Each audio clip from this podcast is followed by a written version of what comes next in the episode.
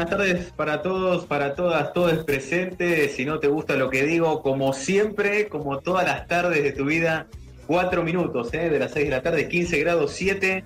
Mi nombre es Juan Pablo Ciancia, aquí en la tribu 88.7, programa muy pero muy especial.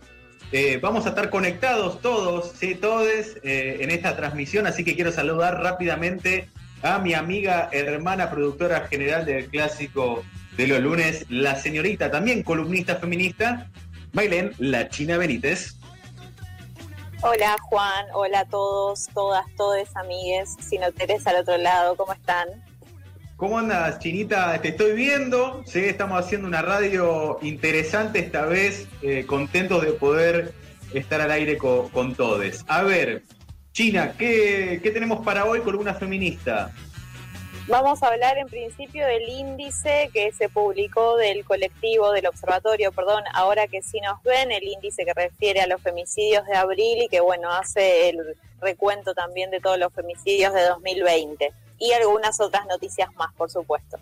Bien, quiero saludar eh, a Sole, sí, la operación técnica en Radio FM La Tribu. Sole, como siempre es un placer encontrarnos todos los lunes. A ver, vamos a tener a la distancia a Almaito Capri, así columna deportiva, hablándonos de muchas novedades, de cosas que están pasando en torno al deporte y el coronavirus. Y más adelante se va a sumar también Fabián Alberto Molina, haciendo columna musical también, ¿sí? Eh, en vivo, ¿sí? con nosotros en esta versión, bueno, que, ustedes saben, ¿no? A través de un Zoom o alguna que otra aplicación eh, parecida que nos permita poder estar todos juntos eh, en esta tarde. A ver, seis minutos de las seis de la tarde, eh, quiero seguir vendiendo algunas cosas. ¿Cómo estás con el tema pelo, Mailén? Como verás, mi pelo está muy largo, eh, ya es, nada, nada, tendría que nada, cortarme yo el pelo, pero no me animo. Bueno, eso de animarse igual es cuestión de tiempo. Yo creo que si te extienden dos semanas más la cuarentena, en cualquier momento accedes a cortarte vos. Eh, mi pelo verás que está muy descontrolado, entonces ahora está atado porque ya digo, ya está, se me fue de control completamente, así que bueno, es lo que hay, estoy en semi pijama, es como rarísimo este modo radio. Yo estoy evaluando eh, dejármelo largo, va largo, lo poco que me va creciendo, no cortármelo, volver a, a, mi época de los 22 años, tengo una foto ahí que después te voy a pasar, así que también. Ah, un dato para los fumadores, vamos a hablar del aumento de cigarrillos. Hoy, bueno, yo soy fumador, hoy voy a comprar un cigarrillo de 10, ¿sí? 100 pesos. Eh, hay tranqui, 30% de un día para el otro. Vamos a estar hablando un poco de esto. Esto tiene que ver con un problema de producción. Pero a ver, eh, tema principal, entrevista principal, vamos a tener a Claudia Camba, ¿sí? que es presidenta de las misiones cubanas en Argentina gran, pero gran tema de la esfera pública. Se, se ha manifestado en Argentina más que nada del lado de la oposición, esta cuestión de el virus amarillo, el virus amarillo, perdón, y ahora el virus rojo, ¿no? Eh, con la entrada de los médicos cubanos en la provincia de Buenos Aires. Volvió la Guerra Fría, parece. Sí, sí, hay algunos testimonios eh, que se usaron también con una cierta ironía, pero bueno, vamos a hablar de eso. Ocho minutos de la serie de la tarde. ¿Qué escuchamos, Mailem? ¿Te das cuenta, Benjamín? El tipo puede cambiar de todo.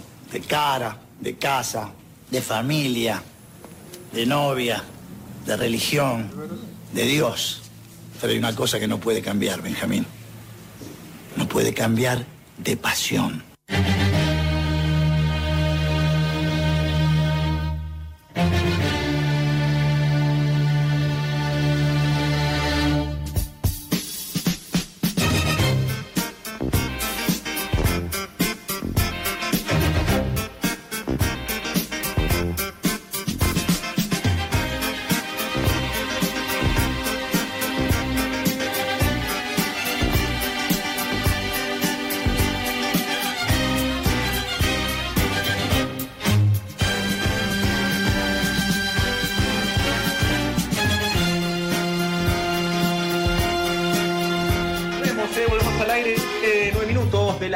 Tarde. Si no te gusta lo que digo, como siempre, presente aquí en FM La Tribu 88.7. se Arroba Sinoteros en Twitter. También en Instagram, si no te gusta lo que digo, nuestra fanpage, ¿sí?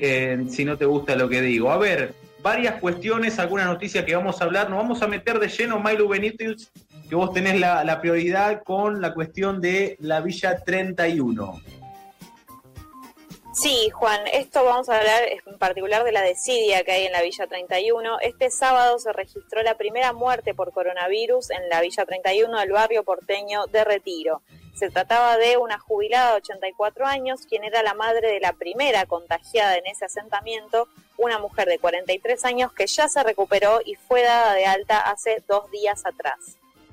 Bien, la Villa 31 lleva más de una semana ¿sí? sin agua, es un dato muy, pero muy importante se dispararon los contagios, ya hay 133 casos positivos de coronavirus. Mañana, reunión importante entre la, titular de AISA, ¿sí? Malena Galmarini, y el jefe de gabinete, el jefe, digamos, de gobierno porteño, Horacio Rodríguez Larreta. Bueno, por otra parte, algunas noticias. Eh, bueno, esta es un poco mala, pero la tengo que decir. Murió el cordobés que, bueno, que hacía seis meses había ganado eh, la quinela, ¿no? 15 millones lamentablemente murió, ¿sí? Eh, la verdad noticia que, que nada, es media tragicómica, ¿no? Por así decirlo, pero bueno, eh, un saludo a la familia. 350 venezolanos parados en Argentina que quieren volver a su país y no reciben respuesta del régimen de Maduro. Bueno, es una cuestión que la pandemia ha cerrado obviamente todas las fronteras, no estamos exentos, por lo menos la población venezolana argentina no está exenta de esa situación.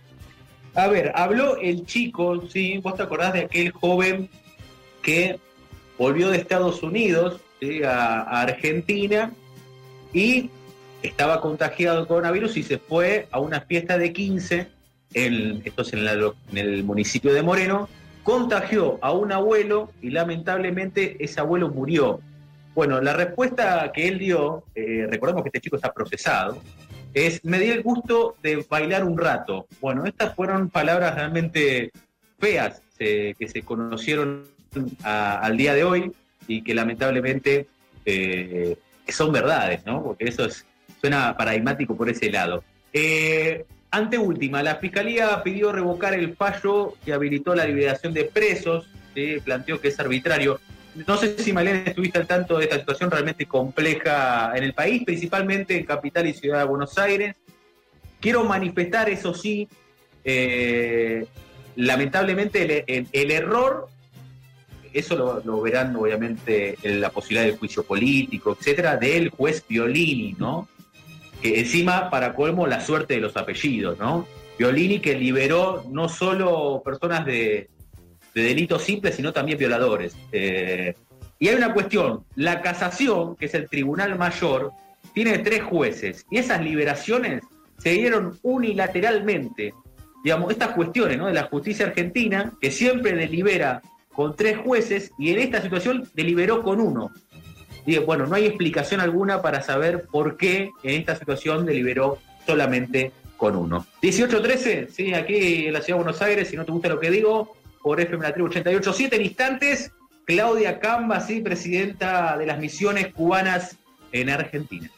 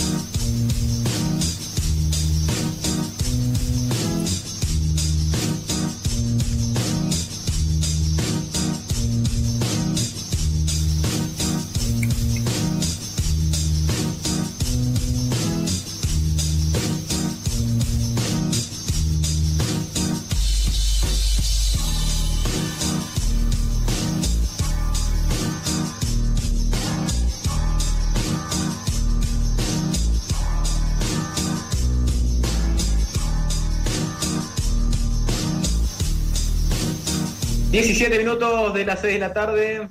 Eh, si no te gusta lo que digo, aquí por FM La Tribu 88.7. A ver, tenemos una comunicación muy, pero muy especial, ¿sí? que, que queríamos mantener eh, en este momento. Vamos a intentar que sea lo más ordenada posible, ¿sí? teniendo en cuenta las comunicaciones. A ver, eh, Claudia Camba es presidenta de las misiones cubanas en Argentina. Claudia, Juan Pablo Ciancia, de Si no te gusta lo que digo, FM La Tribu 887. Buenas tardes, ¿cómo estás? Sí, ¿me escuchás? Claudia Camba con nosotros, la escuchamos perfectamente, presidenta de las misiones cubanas en Argentina. Qué gusto tenerla, Claudia, aquí en la tribu. Bueno, ¿cómo estás? Una aclaración, yo no soy presidenta de las misiones cubanas, sino de la Fundación UMED, que lleva adelante dos programas de colaboración de Cuba en el país. Bien, a ver, Claudia, eh, remediando el error y rectificando lo que mencionábamos antes. Eh, hacíamos una introducción con respecto a la situación de la posibilidad de los médicos cubanos eh, en Argentina. Se habló mucho que la intromisión sería, digamos, el ingreso sería cuando se llega al pico de la misma. ¿Esto sigue así? Yo no tengo esa información porque te reitero, dirijo una fundación. Eh, digamos, eso es una información oficial que la debe tener la, Embajada de Cuba o el Ministerio de Salud. Eh, lo que sí te puedo decir es que eh, me parece que con todas las presiones corporativas que son en este país lamentablemente comunes, nosotros la vivimos hace 15 años con el programa de salud visual Operación Milagro, eh, me imagino que dependerá del pueblo, o sea, de cuánto el pueblo eh, acompañará y apoyará esta brigada de manera de que el gobierno no se deje presionar ni por los intereses corporativos ni por los intereses de Estados Unidos que están en una ofensiva tremenda hacia Cuba en este momento, ¿no? A ver, eh, es Claudia Camba, Claudia Camba con nosotros. Eh, ¿Le ha llamado la atención, ahora usted lo mencionaba, ¿sí? Eh, las ofensivas desde que se conoció la noticia? Sin embargo, quiero aclarar, bueno, Ginés González García, el ministro de Salud de, la provincia de Buenos Aires, algunos intendentes, por ejemplo, de Peguajó, que están muy de acuerdo con lo que tiene que ver con los médicos cubanos.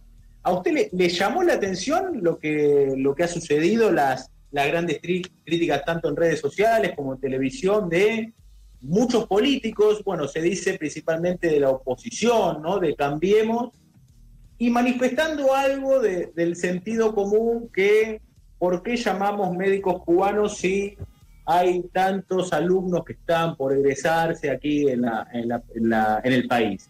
¿Le llamó la atención o ya preveía que esto iba a pasar? No, no, esto es natural dentro de la lamentable situación que tenemos.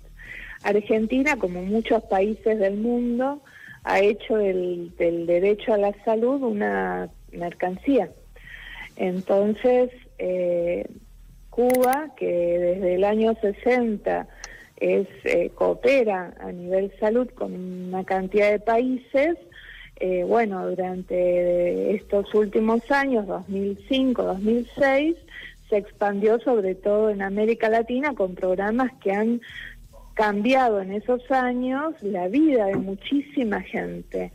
Eso generó a su vez una contraofensiva, digamos, de Estados Unidos en un programa que se llama Parole, y que el objetivo era romper toda colaboración médica cubana en, en, el mundo, pero sobre todo en América Latina. Eso hizo que, en su, bueno, que a partir de que triunfara Bolsonaro pasó todo lo que pasó, luego sacaron de Ecuador y finalmente en Bolivia. Nosotras acá lo sufrimos, mira, nosotros empezamos con el programa de salud visual en el año 2005 Eh, luego de que Cuba ofreció gratuitamente poner un hospital en La Matanza que iba a ser regente de la oftalmología en el Cono Sur. Eh, fue tan fuerte la corporación que el hospital en vez de ponerse ahí se terminó poniendo en Montevideo. A partir de que sí había apoyo político, ¿no? Entonces, eh, eh, lo que hubo que hacer es llevar los pacientes a operarse a Cuba. Y a pesar de, que todo lo financiaba Cuba, nos empezaron a obstaculizar los pasaportes. Ustedes piensen que en esa época los pasaportes lo daba la Policía Federal. Cuando no teníamos forma ya de que la gente viajara, triunfó Evo y le pedimos a, Cuba la posibilidad de llevarlos a Bolivia, que era mucho más sencillo. Bueno, en esa instancia decirles que viajaron 30.000 argentinos y argentinas, que Fidel habló con Evo, que de los 13 centros oftalmológicos que se instalaron en Bolivia, dos lo hicieron en las fronteras con Argentina, en, la frontera con La Quiaca y la frontera con Salvador Massa. Y sin embargo, cuando iban los pacientes para ahí, lo que les decían por todos lados, por la radio, por no suban que los cubanos le van a sacar las córneas. O sea, nosotros hemos vivido tanta cosa y recién pudimos poner un hospital propio, que es el que estoy ahora, que es en el Centro Oftalmológico Ernesto Che Guevara, que está en Córdoba, en el año 2009, cuando ya los miles y miles de operados argentinos y argentinas hacían que era muy difícil seguir golpeando para que no se abriera. No obstante, nunca pudimos entrar una brigada médica cubana, sino que solo pudimos entrar un asesor o asesora por vez. El resto, por suerte lo hemos logrado, fueron brigadas eh, médicos y médicas voluntarios de aquí de, Argentina. Eh, pero ah. bueno, cada Claudia, ¿cómo estás? Sí. Hola, ¿me escuchás, Claudia? Sí, ¿cómo estás?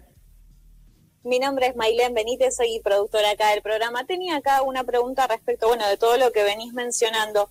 Eh, en varias de las entrevistas que te hicieron durante estos días, hablas de una campaña mediática por parte de la, de, la derecha, que me parece que queda muy claro en lo que mencionabas recién.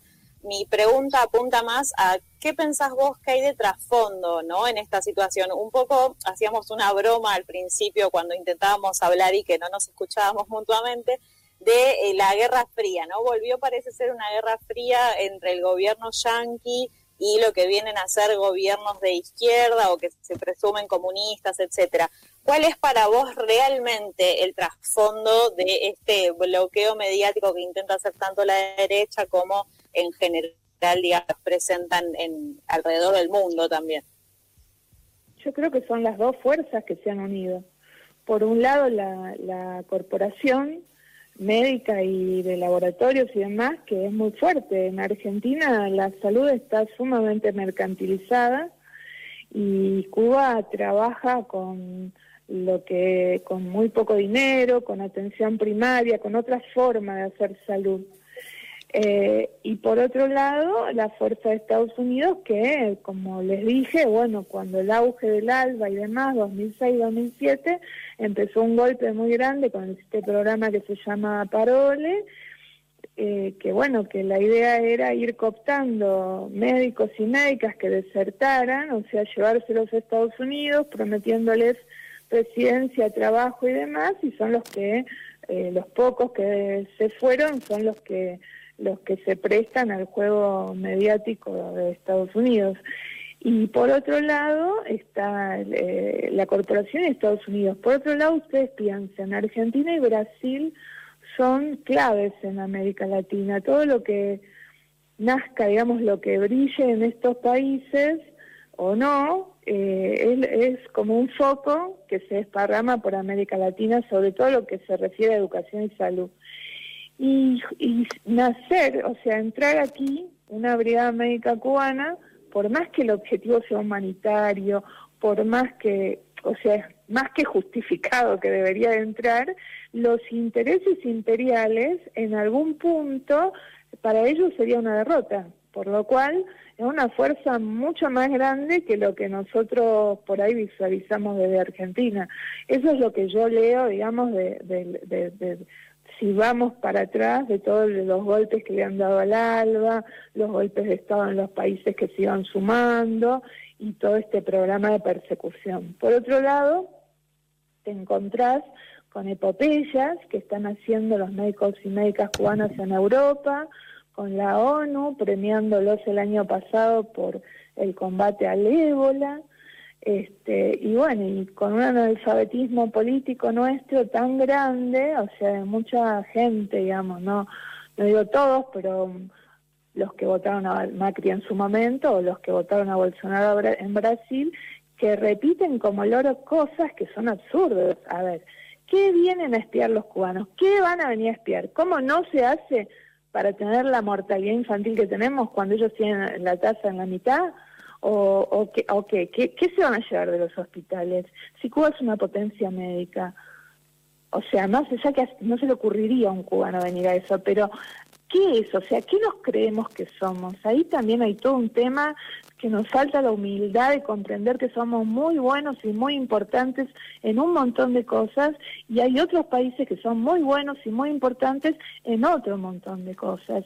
Y que la única salida que tenemos como humanidad es complementarnos, ayudarnos, es la solidaridad o vamos a desaparecer así en estas locuras. Eso es lo que... Claudia, Claudia, eh, te agradecemos mucho por por, esta entrevista, por estos minutos. Lamentablemente el tiempo estiramos de continuar la charla, pero queríamos tenerte este lunes porque indudablemente el episodio es muy importante eh, para nosotros, digamos, para el país y poder desterrar ciertas representaciones que se han dado en los medios de comunicación nos parecía importante. Te mando un abrazo muy grande, Claudia.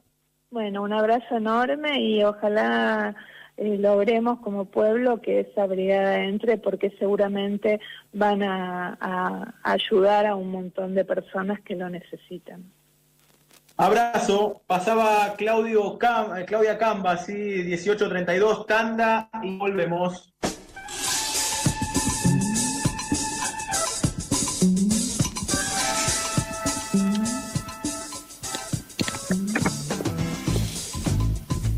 Bienvenidos a la columna feminista de este nuevo lunes, lunes 4 de mayo. En principio, antes de hablar propiamente de, las cuestiones feministas que nos traen a esta columna, les voy a desear un feliz día de Star Wars a todos y todas les fanátiques, porque bueno, hoy es el día de Star Wars. Eh, Sole me hace un dedito para abajo. Yo creo que Juan no sabe ni de qué estoy hablando, pero no importa. A ustedes, al otro lado que me están escuchando, feliz día.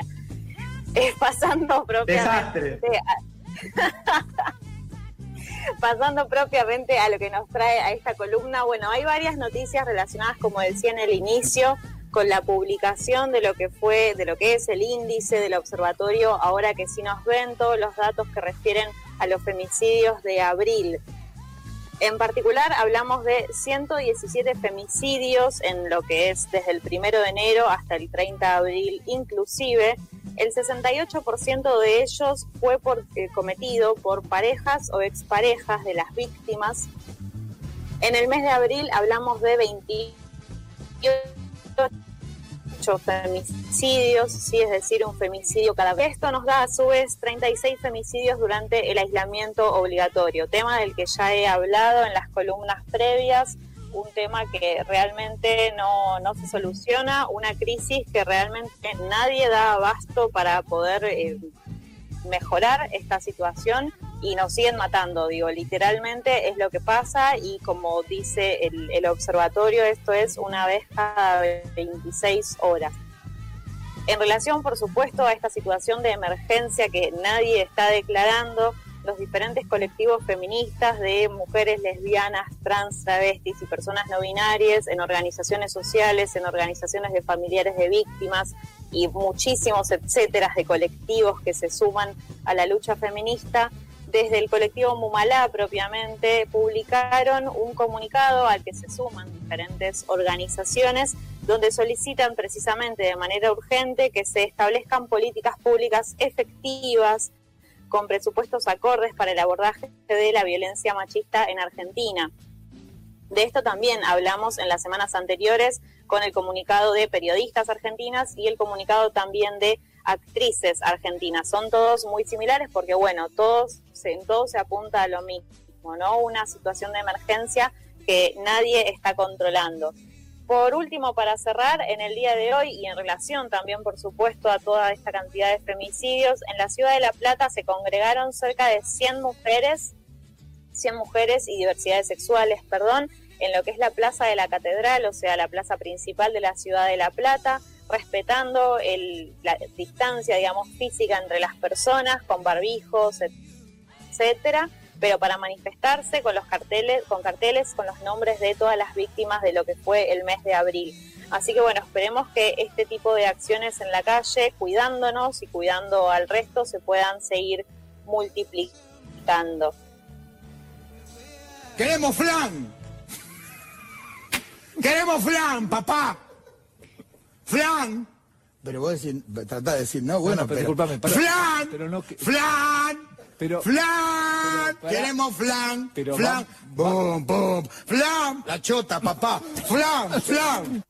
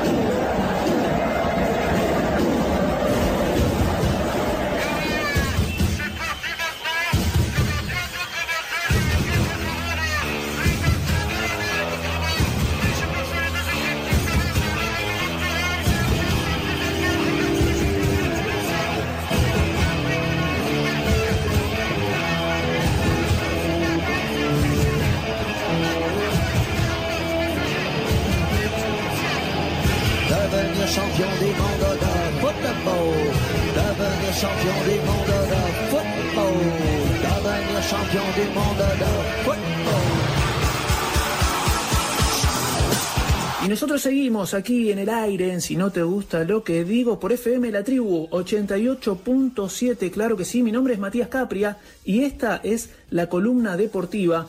La primera de las noticias que les voy a contar tiene que ver con el mundo del tenis, algo histórico, algo que sucedió este fin de semana, sí, un alemán que se convirtió en el primer tenista en competir con barbijo por el tema del virus. Si bien fue en el marco de un torneo amistoso que se celebró en Alemania, Benjamin Hassan optó por protegerse de esta manera y anticiparse hacia lo que podría ser el futuro de la competencia profesional. Nosotros venimos hablando en distintos lunes, en los lunes pasados, sobre cómo va a volver el deporte después de la pandemia. Ya lo hablamos con respecto al boxeo y hubo algún ejemplo que tenía que ver con algún país de Latinoamérica, como Nicaragua, en Managua. Bueno, Ahora, en el mundo del tenis, sin público, sin jueces de línea, sin recoge pelotas, solo los dos jugadores y el árbitro, el árbitro principal, que han podido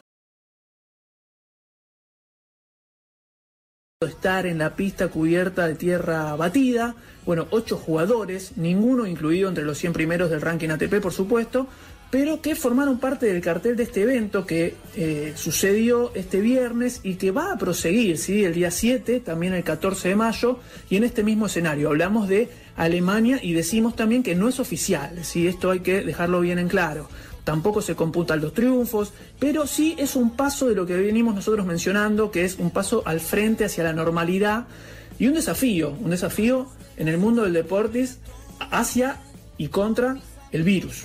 Nada más y nada menos. Este evento es el punto de arranque de una serie de torneos de exhibición que están previstos eh, a continuación, en los próximos meses. Un primer paso, ¿sí? un ensayo.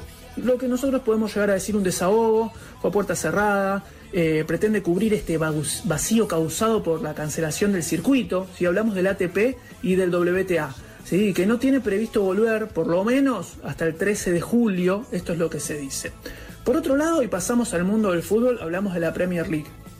La semana pasada, no sé si recuerdan, habíamos hablado de la Serie A italiana y tal vez un posible regreso a los entrenamientos individuales este 5 de mayo, es decir, ya, ¿sí? Y grupales el 18 de mayo. Eso lo habíamos hablado el lunes pasado. Bueno, ahora en Inglaterra, en la Premier League, se estudia reanudar la temporada a principios de junio y acabar el campeonato a finales del mes siguiente, luego de la suspensión a mediados de marzo debido a la pandemia. ¿sí? Eh, para mí, otra vez lo voy a decir, me parece súper recontra exagerado que en Europa se estén resolviendo estas fechas. Pero bueno, restaba entonces, no sé si recuerdan, pero nueve jornadas para el final del torneo, aunque estábamos por dar por descontado que el Liverpool, que llevaba 30 años esperando para volver a conquistar esta liga inglesa, iba a ser el campeón, ¿no? Bueno, pero ahora hay que ver cómo vuelven, los contratos de los jugadores muchos terminan en junio, hay que ver qué sucede, pero según The Times, ¿sí? en los últimos días, los responsables del deporte inglés discutieron con el gobierno británico los diferentes escenarios en vista a la reanudación del campeonato y los partidos se disputarían a puerta cerrada con un máximo de 400 personas en cada una de las canchas. Eh, se deberá prever también vestuarios adicionales para que los jugadores puedan cumplir con las medidas de distanciamiento social y los futbolistas se van a entrenar por separado. Esto es lo mismo que decíamos con respecto a Italia y cada uno de ellos deberá aportar su propia ropa de entrenamiento. Así que bueno, veremos qué sucede. Son aproximaciones a lo que sería volver un poco en torno a la normalidad en el deporte.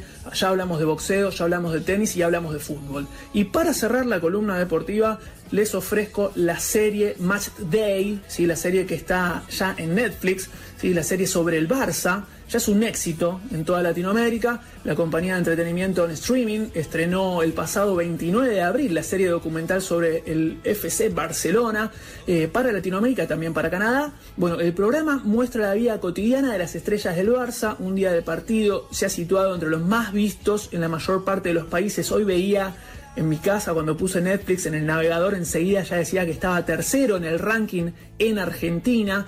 Eh, son ocho episodios, véanlos, los recomiendo, son 45 minutos cada uno. Eh, está creado por el mismo Barcelona, ¿sí? por el Barça Studios, y la producción se centra en ocho partidos, ¿sí? son ocho episodios, ocho partidos que son, fueron claves, ¿sí? disputados por el Barcelona durante la temporada 2018-2019, y por primera vez, y esto es lo más importante y lo exclusivo de la serie que se va a poder ver por Netflix, ya está ahí si la buscan, eh, es que las cámaras de televisión tuvieron un acceso sin precedentes al vestuario del primer equipo para grabar momentos cotidianos en la vida de jugadores como por ejemplo, bueno, obviamente Leo Messi, Luis Suárez, Marc-André Ter Stegen, eh, Gerard Piqué, Artur Melo y Arturo Vidal, por ejemplo, incluyendo imágenes eh, que nunca fueron vistas antes, o sea que fueron inéditas. ¿sí? Y con esto cerramos, recordemos que eh, ayer domingo, domingo 3 de mayo, fue el Día de la Libertad de Prensa y en estos tiempos de pandemia, ¿sí? quizás no alcance con que sea durante un solo día, así que nosotros, por lo menos desde la columna deportiva Si no te gusta lo que digo, la vamos a tomar como la Semana de la Libertad de Prensa. Los saludo de aquí, mi nombre es Matías Capri y los acompañé en el mundo del deporte.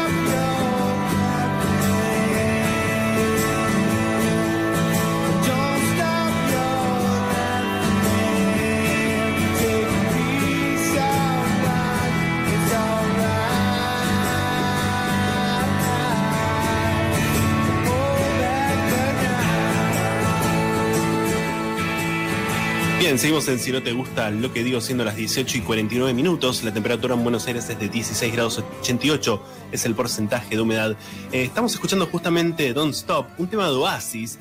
Eh, un tema viejo y nuevo a la vez, que bueno, justamente es el primer single que publica la banda, pero es una grabación que data de algunos años atrás, alrededor de un, poquito más de 10 años atrás. Eh, es, digamos, esta grabación es la, que justamente la que estamos escuchando es de, la, de donde pertenece.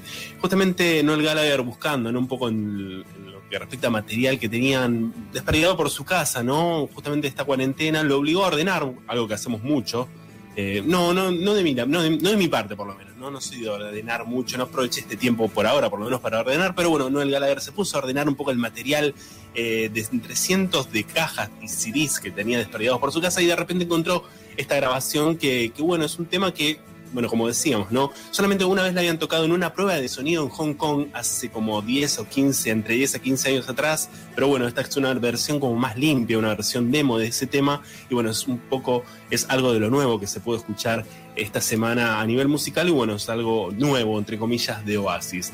Eh, cambiando de tema, eh, hablando de los Rolling Stones, que han estado muy activos durante esta cuarentena. Bueno, ya hemos hablado del tema nuevo que publicaron hace una semana, el tema que escuchamos también hace una semana atrás. Bueno, también eh, la participación en este festival de streaming que, bueno, que estuvieron tocando. Justamente ellos, em, como parte de la campaña Stay Home, comenzaron a publicar en su canal de YouTube una serie de conciertos que hicieron a lo largo de su historia. Extra Leaks es el nombre que le pusieron, por lo menos esta, serie de recitales que van a estar publicando. Y bueno, justamente lo conforman seis capítulos que se van a estrenar cada domingo durante seis episodios consecutivos. ¿sí? Justamente este domingo, el que pasó eh, fue el primero de estos episodios, el cual incluye dos recitales, eh, dos canciones de que dieron, justamente que tocaron durante la gira de 2016 acá en nuestro país y que, bueno, los estuvieron presentando en el Estadio Único de La Plata. Justamente fueron son los primeros dos temas que forman parte de, este compilado, eh, los temas Out of Control y Painted Black, eh, que bueno, justamente los, eh, los, tocaron durante esta gira, como mencionamos, del año 2016 en el Estadio Único de La Plata. Otros, otro material que va a formar parte en lo que respecta a Argentina, ya que bueno, esto es como un compilado que toma, eh, toma temas justamente de cada de, bueno, de algunas de las locaciones que formaron parte de la gira. Pero bueno, como mencionamos, otro de los temas que va a formar parte de esta edición eh, van a ser, eh, bueno, aún no se sabe bien los temas, ¿no? Pero sí se sabe que van a ser del Blue Launch Tour, eh, la gira que los trajo por primera vez a nuestro país en el año 1995. Así que bueno, habrá que seguir esperando con ansias, ¿no? Estas, estas, estas joyitas, ¿no? Que están publicando los Stones en su canal de YouTube, que recomiendo mucho. La verdad que estuve viendo estos dos primeros temas.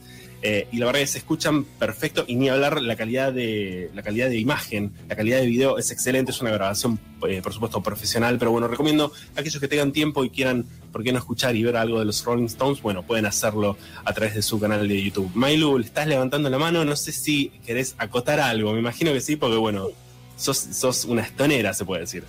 Sí, quiero decir que me encantó el último tema que lo pusimos de hecho la semana pasada eh, y que nada, me encanta que los Rolling Stones sigan tan vivos como hace 50 años. Nada, solo eso quería agregar a toda la columna.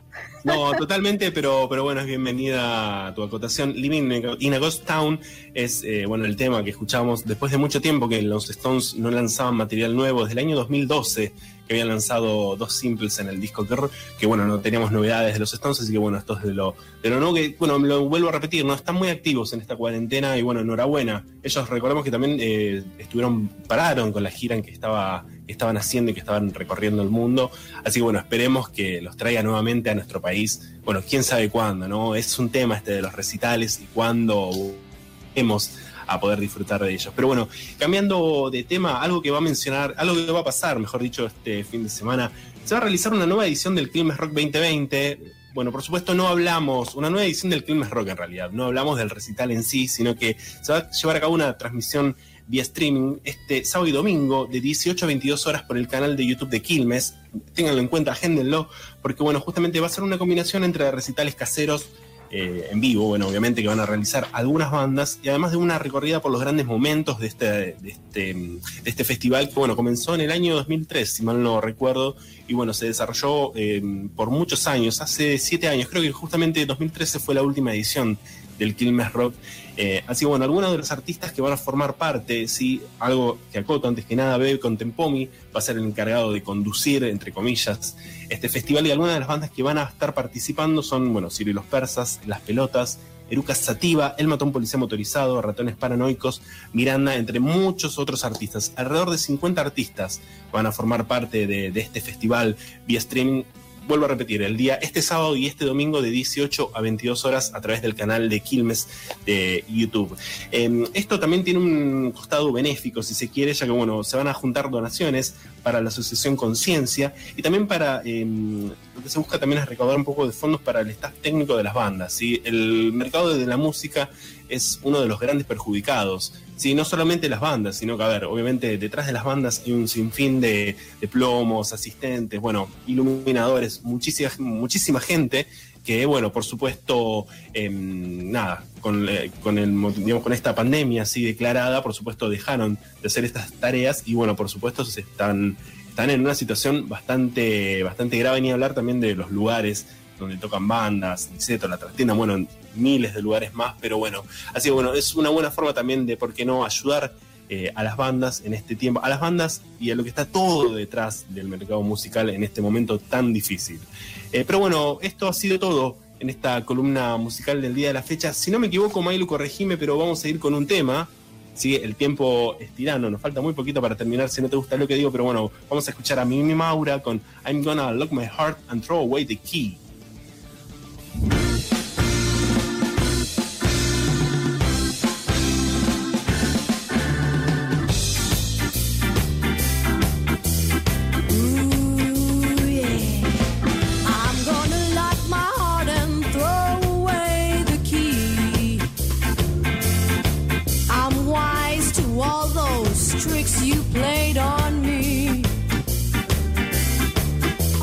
Turn my back on love.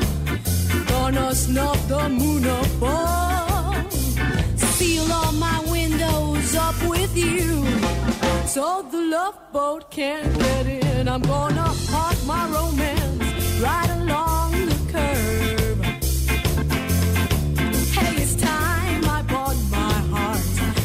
don't disturb. And if I never fall in love again, that's soon enough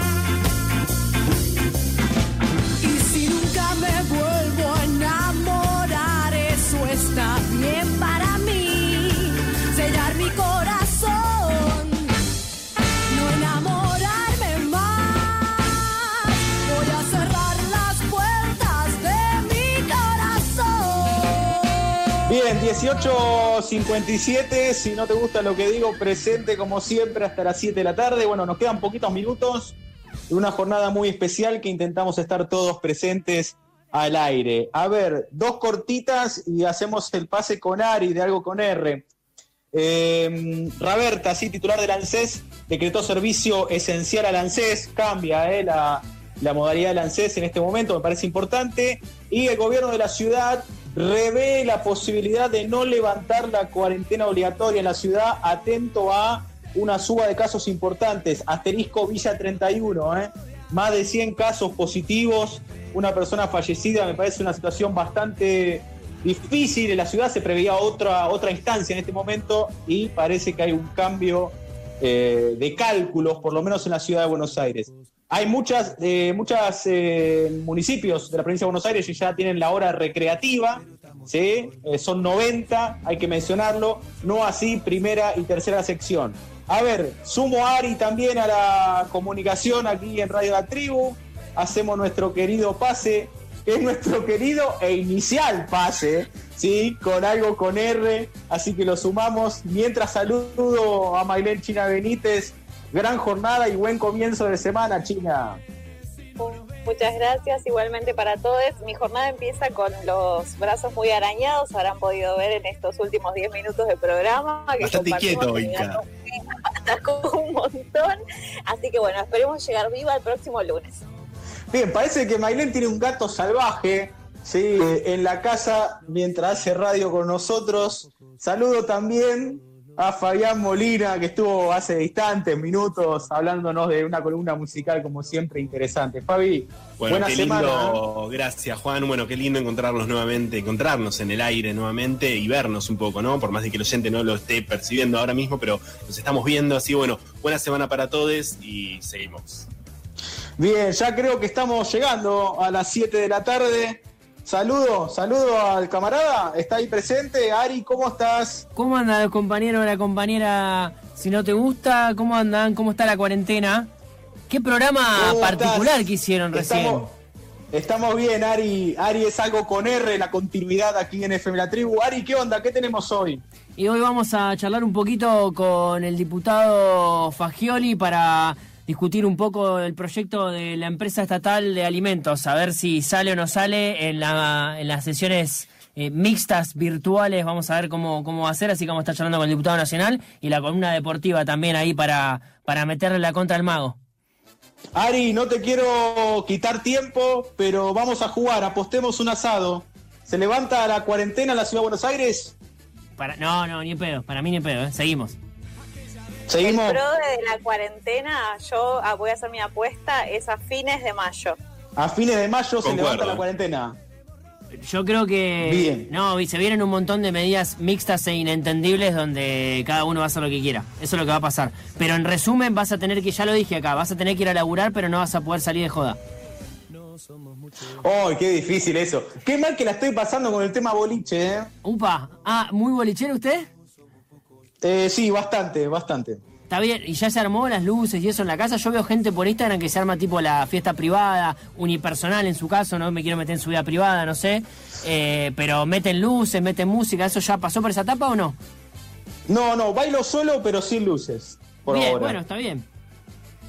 Pero bueno, es lo que hay. Se puede Bueno, bailar lo por- dejamos, ¿eh? Se puede bailar dejamos por a, la- a los amigos, a los amigues presentes con algo con R. Esto es si no te gusta lo que digo.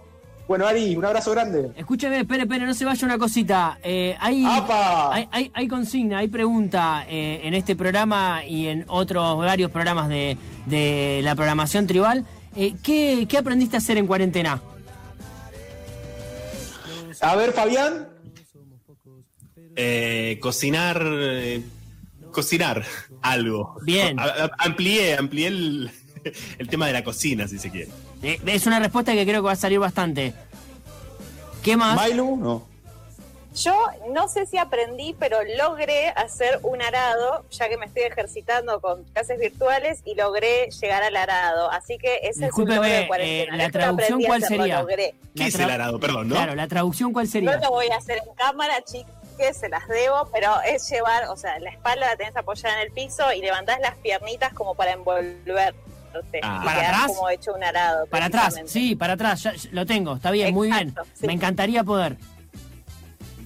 Necesito, Bien. Clases necesito seis meses de cuarentena. cuarentena. Seis La meses de cuarentena necesito para aprender.